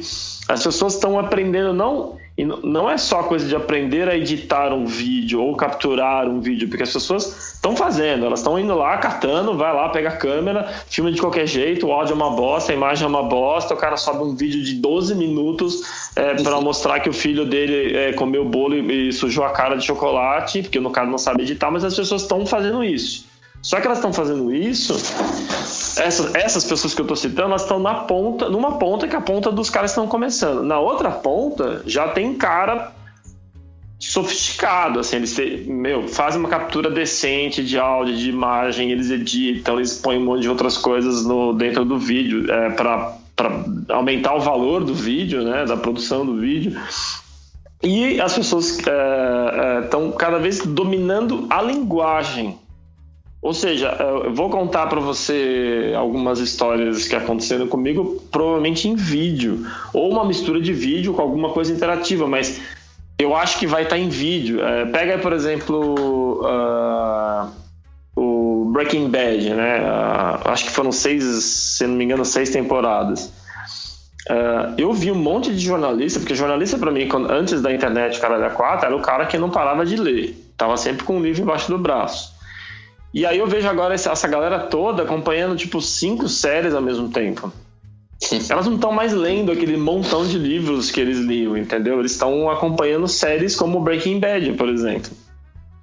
E Breaking Bad talvez é, resulte em alguns livros muito bons, porque são, pô, são seis temporadas, mas o que os caras conseguiram fazer na série é difícil de ser é, batido por um, um livro que vá contar a mesma história. Se você produzir livros para contar outras coisas que não estão na série, eu acho que vão vender muito bem. Vão, eu acho que vai dar super certo. Mas, tipo, o Breaking Bad já foi feito como vídeo e ele já é uma obra em vídeo, como os livros sei lá, eu tenho O Senhor dos Anéis, a, o parte 1, parte 2 e parte 3, é uma obra que foi concebida em livro, depois foi feito um filme. Talvez agora a gente veja o contrário acontecendo. São você fazendo as coisas em vídeo e depois fazendo o livro disso. Sim. Então, eu acho que o que o, o, você falou do texto, eu acho que passa por isso aqui que eu tô falando, e o que o, o Rubens falou sobre vídeo, eu acho que também. Mas é uma coisa de uma atualização da linguagem, sabe? As pessoas e, e outra tem vantagens enormes né, de você fazer tudo em vídeo, porque na verdade a escrita ela é uma coisa que separa. Hoje a gente faz automático, mas meu, você teve que passar alguns anos aprendendo, sabe? Ela não é natural. Ela consome processamento. Vai para a cama é, com um pouquinho de sono só e liga o, a TV para você ver. É, você vai ficar acordado mais um tempo. Agora pega um livro, você vai acabar dormindo. E não estou dizendo é, se o livro é chato ou não mas aquilo te consome o processamento, não tem como negar. Maior que consumo de vídeo. Então você vai tender a ficar um pouco mais cansado, vai dar um soninho, você vai acabar dormindo. É por aí mesmo. É verdade. Eu vou, só para a gente é, começar a pensar um pouco sobre como a gente vai concluir, é, você, no, uma, um tema que a gente é, começou a abordar, mas a gente não, não concluiu, é um pouco a questão da, do fato de que além do teu vídeo, além de ter todos esses novos recursos, essas modalidades diferentes de informação, visual, oral, etc., a gente está tendo agora um monte de recursos onde as pessoas podem fazer seus infográficos sem a ajuda dos designers, que é um ponto que a gente começou a falar no começo do programa. Né? Tem uhum. o, o CartoDB, que faz mapas, o Infograma, que faz um gráfico estatístico. Isso, isso é uma coisa que pode eventualmente levar ao fim do infografista, você acha? Cara, eu acho. Porra! Eu acho. É isso. Ele é o cara que escreveu. É, o, é o, nome do artigo que eu a gente acho. obviamente vai postar do Asta é o fim da infografia, então. Eu, agora, você quer ver? Isso aí a gente tá falando do, do Infograma, por exemplo, né? Que eu honestamente nem acho ele muito bom. Eu vou colocar um outro aqui, depois tu, tu joga lá. Um link é Data Wrapper. Tá. Que eu acho bem melhor, inclusive eu acho que para celular ele funciona melhor. E você tá é divulgando é isso, Asta? Que maluquice, você vai divulgar um negócio bom para acabar com o emprego da, de todo mundo aqui? Cara, olha, olha o slogan. Olha o slogan do Data Wrapper. Olha o slogan deles é, data wrap é como ter um magnífico designer gráfico na ponta do seu dedo. vai merda. ter designer gráfico que vai gostar de ficar na ponta do dedo. Cara, e assim, se você quiser pagar, se você quiser pagar para usar, varia de 12 euros a 129 euros por mês. Não é nada. Mas se você não quiser pagar, você vai no GitHub e você baixa ele e adapta para suas necessidades, põe no servidor lá da sua empresa e você usa ele de graça. Incrível. Então, com certeza, eu acho que vai. assim, as redações grandes, eu acho que vai demorar um pouco mais. Mas, por exemplo, eu não sei como funciona o pessoal do Nexo, mas uh, o que eu vejo como, como futuro de uma redação é isso. A gente tem um grupo pequeno de pessoas, vamos dizer cinco, seis pessoas, e assim, eu não sou um designer, sou um jornalista, mas meu, eu consigo manipular o CartoDB, o Infograma, um data wrapper como sim, esse daí sim. e produzir meus gráficos lá, entendeu? Ah. Então, não tem por que eu chamar um designer para fazer isso. Eu posso precisar de um designer para fazer outras ah. coisas, mas não para fazer esse gráfico, esse mapinha aí. Então não vai acabar com o infografista, né? É, não vai, mas eu acho que também o que vai sobrar provavelmente não vai ser um infografista como a gente conhece. Porque você fala que o cara vai ficar lá é, fazendo só isso, eu acho pouco pouco provável, assim. É... Então aproveita Não sei se vai ser um... É mais ou menos que nem o, ca... o caso do layout, Ricardo. Layout em artes gráficas. Né? Hoje em dia, os programas não precisa mais ter um cara para fazer layout. É, é verdade. Fisicamente, né? Fisicamente. É. Montar lá com cola leaf, ficar doidão, cheirar aquela cola e ficar doidão, fazer melequinha para colar os textos com imagem, não precisa mais, porque tem o um programa de desktop publishing, né? Então, não, e na internet você nem tem o diagramador na internet, né? É. Se você considerar, o que você tem é programador de interface. É, a interface ela é posso, posso né? fazer um comentário sobre, sobre essa questão? É, olha, eu acho que é o mesmo. Não, essa resposta não, não é minha, mas enfim, é de um outro cara sobre design gráfico, mas enfim, é um paralelo que eu acho que se aplica. É, se uh, depois que inventaram a pizza fast food, a pizza delivery, teoricamente uh, todos os restaurantes poderiam fechar as portas. Uhum. Porque você, enfim, não precisa cozinhar mais. Tá o um negócio pronto ali, comida, pizza, uma delícia, todo mundo come a qualquer hora do dia. Você só telefona, pede e vem a pizza quentinha, ótima, você come. No entanto, a gente ainda continua querendo ir comer em restaurante bom, um restaurante que às vezes, enfim, é mais caro, mas você paga porque você acha que a comida é muito boa, etc. Então, assim, eu acho que funciona da mesma maneira. O fato de você ter uma série de programas que são gratuitos não quer dizer que, que, é, é que vai acabar a infografia ou o trabalho de infografista, muito pelo contrário ele vai permitir forçar com que alguns profissionais se especializem ainda mais, criem é, diferenciais que as pizzarias de, de, de, infográfico não, não fazem, né? E vai livrar esse cara também de fazer isso, né? Quer dizer, em vez de você gastar horas e horas do seu dia produzindo alguma coisa que, é, putz, é o tal do algoritmo que a gente tinha falado lá no começo, né? Porque é uma coisa muito automática, Pronto, já tem um programa fazendo isso lindo. Não precisa. Você precisa de um cara que realmente pense e crie alguma coisa que seja fora da curva aí. Não sei Acho se vocês concordam ou não. Perfeitamente. E com isso eu, eu vou aproveitar porque você já está exatamente respondendo a, a pergunta final que eu ia fazer para vocês, que é qual é o futuro, né? Qual é o futuro, já que não é o fim, é um renascimento da infografia, né? É, o que é que vocês, como é que vocês estão vendo isso? Então vou convidar vocês todos a cada um a responder essa pergunta. E se você quiser também, Marcelo, complementar também ela. É, quem quer começar? Vamos começar. Eduardo, você que escreveu o artigo, o que, é que você acha então? Qual é o tá. futuro? Eu acho que o futuro é, pertence aos pequenos. Eu acho que as empresas grandes de, de qualquer coisa, não só comunicação, elas vão cada vez diminuir, diminuir, diminuir até ou desaparecerem ou virarem outras cor ou virarem outra coisa. É, por exemplo, como a American Express já foi uma empresa que vendia passagem pra, de trem, hoje ela é uma operadora de cartão de crédito. Então, acho que as empresas grandes elas vão se transformar. E uh, esse, esse vácuo vai ser ocupado por coletivos, por pequenos grupos de, de pessoas, de empreendedores. Uh, agora, dizer exatamente como vai, vai ser isso é bem difícil, porque tipo, é um mercado que a gente não está habituado, que é a história do mercado de escassez e o mercado de abundância. Então, é difícil de, de dizer detalhadamente, detalhadamente como vai ser isso daí, mas o que eu imagino é que você vai ter uma relação mais horizontal de, de trabalho é, do que vertical, ou seja, você não vai, ter, não vai estar embaixo de uma empresa grande, onde o dinheiro vai para cima e depois ele, ele desce por capilares para o bolso dos, dos seus funcionários.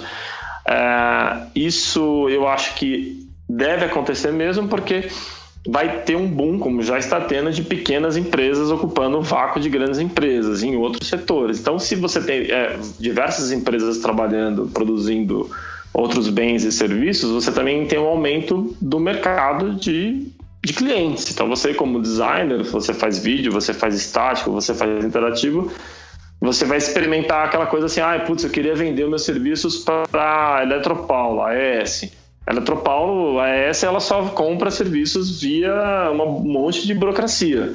Mas se amanhã você tiver um, uma dezena de pequenos operadores de energia é, alternativa, você pode. É muito mais fácil você chegar nesses caras, porque esses caras são muito menores e você pode vender seu serviço para eles. E dane-se a, a ES, a Eletropaulo. Entende? Então eu acho que futuro é para os pequenos. Os grandes, eu acho que eles. Vai cada vez acabando mais a época deles. Vou convidar o Rubens a dar a sua resposta. que, é que você acha, Luiz? E aí? Eu, eu, é, eu defendo o, o, meu nobre amigo Asta aí, porque eu entendo a, a trajetória profissional dele e, e, ele é um cara que conhece profundamente é, as dificuldades de trabalhar com infografia dentro de uma empresa grande. Então, assim, é, assim como ele ressaltou a dificuldade de fazer vídeo na estrutura de um grande jornal que está preocupado com impresso, então ele não, não, consegue ganhar dinheiro com vídeo, então ele não quer saber de vídeo. Mas ao mesmo tempo o, o, o jornal é esquizofrênico, porque ele sabe que precisa fazer essas coisas, porque existe online, existe YouTube, Face. Então, assim, eu, eu entendo esses, esses problemas que, essa crise que os grandes veículos passam, né? Eu tô no, no Globo há um ano e meio e numa posição onde eu gerencio recursos, eu direciono é, contratações e a primeira coisa que eu fiz lá foi contratar um videografista. Criei um cargo que não existia dentro do Globo. E a gente tenta, na medida do possível, é, apontar essas direções, essas saídas para essas é, essa, é, esses problemas que o jornal tem de audiência. Né? Eu não acho que, que a salvação do jornal está na infografia.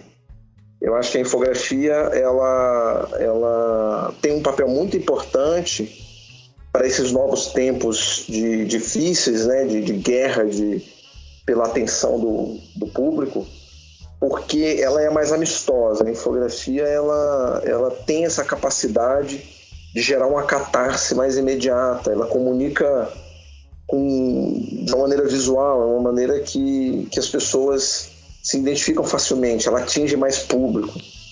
Então eu acho que um, um futuro mais distante eu não sei dizer se os grandes veículos sobrevivem ou não, se o que, que vai acontecer com ele.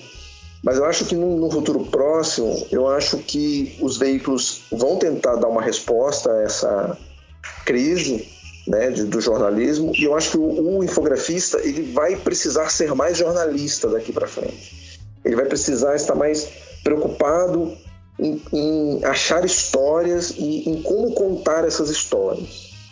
E esse novo infografista ele vai estar mais preocupado com esse contar do que com o aspecto técnico do, da ferramenta que ele usa e tal. Então, assim, a grande questão não é ter ou não infogrão, saber ou não mexer no after, né, e, e domínio de Illustrator, Photoshop, mas a grande questão é qual é a melhor, qual é a melhor maneira de contar essa história? É por um vídeo? Então vamos saber aprender vídeo. É, é por um áudio, né? Vamos ver qual é a melhor maneira. E um infográfico clássico, né, onde botar ele, como publicá-lo. Então, assim, eu, eu sou otimista ainda com o infografista, porque eu acho que ele é um ele é um, um, uma pessoa que dá visualidade à, à notícia. E a gente vive numa época visual, a gente vive numa época de, de que as pessoas é, querem olhar coisas e, e, e, elas têm pouco tempo de consumo. Então, assim, a videografia acho que nunca foi tão necessária para o jornalismo. Sabe? Então, eu sou otimista. Eu sei que a gente não tem a carta na manga ainda para saber qual é a saída, qual é o, o melhor. É, onde, onde apostar todas as fichas, né? A gente ainda não tem essa, essa resposta. Mas eu acho que, que, que a infografia ainda é um, uma saída para uma série de problemas que o jornalismo está enfrentando hoje. Né? Então eu sou otimista, viu? Eu acho que o infografista ainda tem ainda uma, uma chance. Talvez ele não no, nas redações. Talvez ele se junte a um coletivo, né? Eu, eu estou vendo surgir aí vários pequenos é, coletivos jornalísticos aí, né, como o Aos Fatos, né, e, e, o que vem surgiu aqui no Rio de Janeiro, que, que também é um coletivo que surgiu de vários jornalistas que foram pegos aí nesses, nessas demissões em massa, né, do, do, dos jornais cariocas. Então eu, eu acho que, que, que é muito interessante. Você vê, na semana passada, o Aos Fatos, que botaram tinham duas pessoas para apurar essa pauta que era sobre uh, quantas vezes a Dilma pedalou essa coisa das pedaladas fiscais então o Aos Fatos fez uma matéria indicando que assim as pedaladas fiscais sempre existiram mas a Dilma pedalou 30 vezes, 35 vezes, enquanto Lula pedalou 4, o FHC pedalou 3 vezes.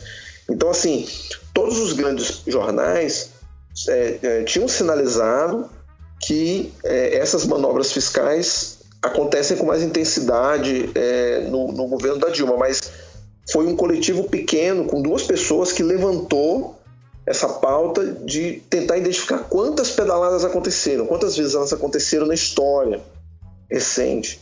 Então, assim, eu acho bacana isso, que, que você tenha um, um, um, um coletivo que ele não é ele não é impresso, ele não tem uma estrutura de, de jornal Globo, mas que fez uma pauta que nenhum dos grandes players fez.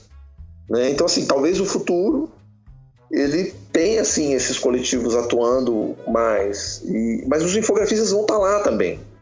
Eles vão estar tá nos veículos grandes que estão se transformando e vão estar tá nos pequenos. Acho que o, o infografista talvez não seja eu, né? Talvez não seja um designer que tem uma longa tradição de, de jornalismo. Talvez seja um jovem programador que é interessado por jornalismo, né? Então a gente vai ter novos infografistas, só isso. Talvez a gente tenha infografistas com perfis diferentes, né? Mas a infografia, a gente tem um futuro, tem um futuro brilhante. Eu acredito nisso. Beleza? A gente está precisando pelo de menos, otimismo. Pelo menos, pelo menos no Panama Papers, só de Panama Papers vocês vão ter muito infográfico para fazer, né? Então. Por um tempo. Só o Panama Ma Papers. Pois é. é. Marcelo, você quer complementar alguma coisa? Sim, eu não, eu, eu concordo com o que o Rubens falou. Acho que é, eu acho que na verdade o, o, o infográfico, né, e, portanto o infografista, só surgiu por um Uh, vou falar defeito, apesar que é uma palavra péssima, né? Porque não é um defeito, mas é uma característica do jornalismo que é foi de enfim de, de se é, de ter como pedra fundamental o texto isso em detrimento da, da imagem.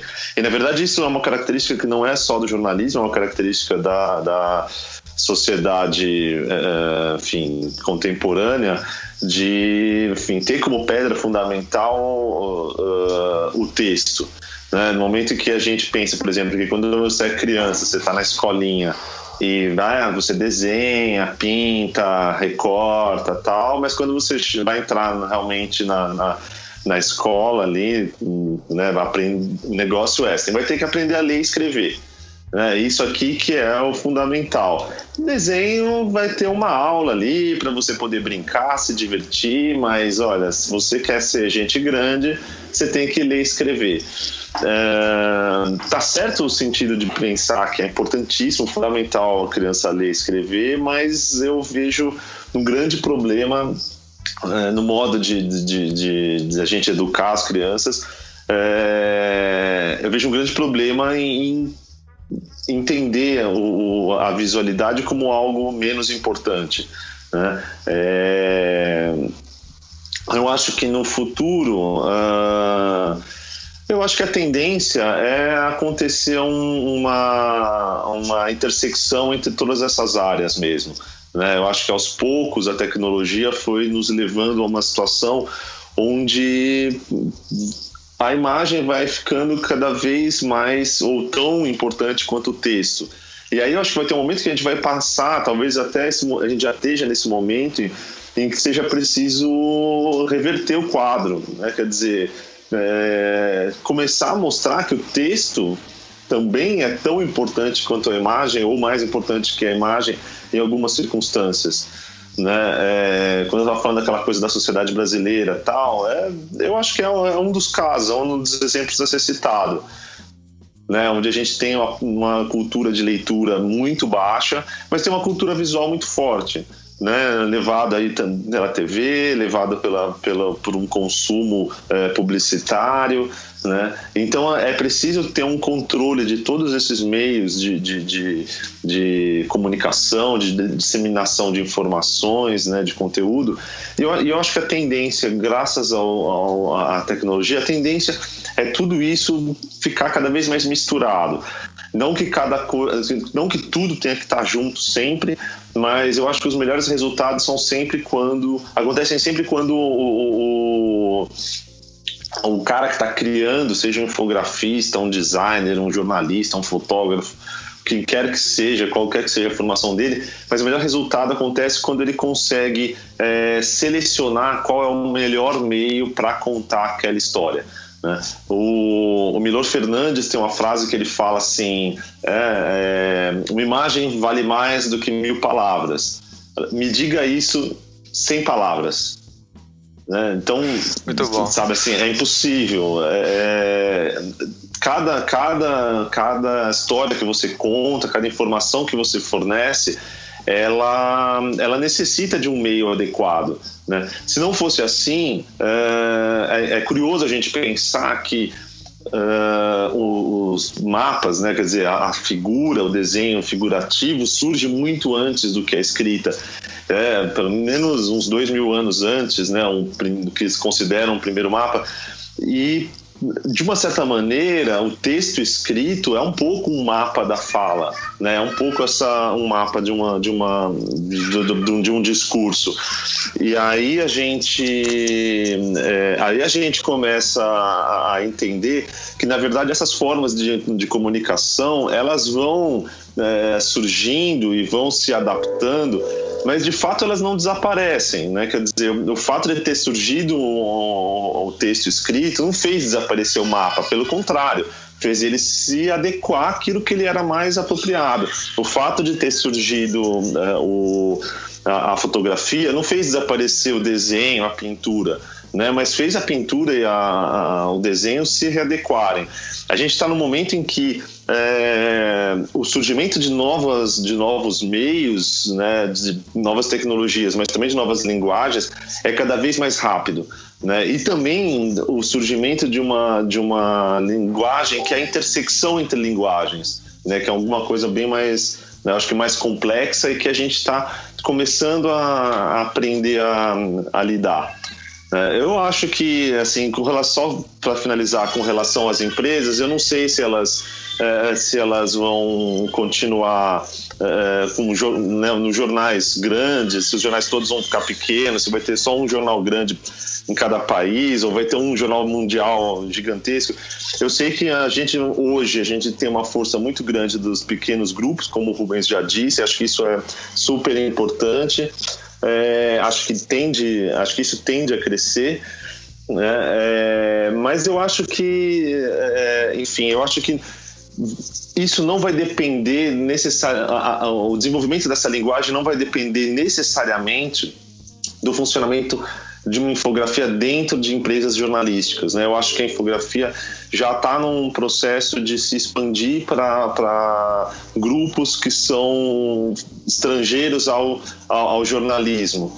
Né, grupos de mídia, empresas, grupos de pesquisa, né? Você tem um, é, é, estão falando aí do Panama Papers, onde a gente tem uma série de outros pesquisadores produzindo muito conteúdo, muito material e isso já hoje em dia a gente tem ferramentas que podem, podem fornecer esse material para um grande público, né? diretamente, sem precisar passar por um, por um jornal, por, um, por uma empresa desse tipo. Então, eu acho que esse, por exemplo, é um caminho possível para você trabalhar infográficos, trabalhar é, design de, da informação de uma maneira rica. É, acho que é isso, mais ou menos, que eu tinha a dizer. Pô, Fantástico. Ó, Marcelo, inclusive, uma coisa que eu esqueci de fazer com vocês, estou sendo um péssimo apresentador aqui, é, você, eu esqueci de pedir para vocês fazerem seu jabá. Eu vou começar fazendo o seu jabá, viu, Marcelo? Porque eu conheço a sua tese de mestrado, que eu gosto muito, a construção da expressividade da infografia, que é um estudo das criações do Jaime Serra, que é, o, é um dos Michelangelos da infografia, né? Que é um trabalho muito legal. Eu posso fazer essa propaganda sua? Tem problema? Tem, posso Não, mandar puxa, ficou lisonjeado. Fico envergonhado, mas lisonjeado. tá? Que é um trabalho muito bom e está na internet. A gente vai colocar o link para as pessoas poderem consultar. É um trabalho muito legal. Legal, ótimo, obrigado. É, e, senhores, vocês querem fazer um jabazinho antes de eu, eu e o Almir a gente encerrar o programa? Eu sou péssimo de jabá, então eu não vou fazer nenhum.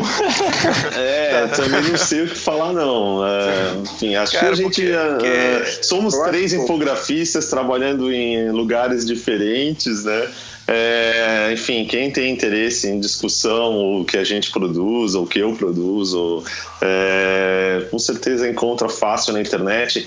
Eu sa- é, acabei de sair da Folha, estou num processo meio sabático agora e com a ideia de, de trabalhar com o meu próprio estúdio, né, um estúdio que vai ter como que tem como, como pedra fundamental essa intersecção de áreas que a gente está chamando de infografia. E, mas enfim, tanto é que tirei meu site do ar, e daqui a pouco, daqui a algum tempo ele vai voltar com mais coisas, mais conteúdo. E aí com certeza vou avisar você é, e, enfim, aí com certeza é, isso vai ser mais disseminado, vai ser Pô, ótimo. divulgado melhor, tá bom? Eu acho Pode que a contar gente a vai. gente. A gente bota os flickers aí, nosso, aí, nossos portfólios virtuais aí. Pra o pessoal ter uma ideia de quem, quem são essas pessoas, né? Quem são esses infografistas que estão falando. Vocês Então, vão. acho que- cê- eu tô avisando já o público que pode olhar com respeito, que a gente chamou gente aqui pesada, pesada. Então, Almir, você quer fazer suas considerações finais? Eu queria agradecer, né, a disponibilidade de tempo do pessoal aí. Eu achei que foi um programa muito legal. Vai ser muito bom pro, pro público conseguir entender mais essa parte do mercado até da infografia, né, e essa visão que eles têm. Valeu, obrigado, gente. Gente, que isso. Eu vou encerrar dizendo primeiro que eu não sou da família Cunha Lima da Paraíba, tá? Eu não tenho nenhuma relação com nenhum desses caras que apareceram essa semana aí. É, eu não sei quando vai sair esse programa, mas essa, essa semana vai ficar famosa na história do Brasil. É, eu, para mim, foi um programa fantástico. É, é um assunto que eu acho que a gente tem que estar discutindo muito, porque a infografia é um assunto que toca, acho que é uma das modalidades de design que, e do jornalismo mais importantes do momento. Assim, eu, eu sou sem dúvida muito otimista, como vocês também. A nossa, o nosso fim da infografia é uma pura provocação. Eu acho que a gente está terminando uma fase e a gente está começando uma nova fase, não só na infografia, mas no jornalismo e no design jornalístico como um todo. Eu estou muito agradecido de vocês, três grandes designers, estarem aqui participando desse programa. E eu vou fazer agora, no final, a gente tem esse negócio de dar um tchauzinho, viu? A gente dá um tchauzinho assim, para terminar o programa. Tchau! Tchau! tchau, tchau, tchau.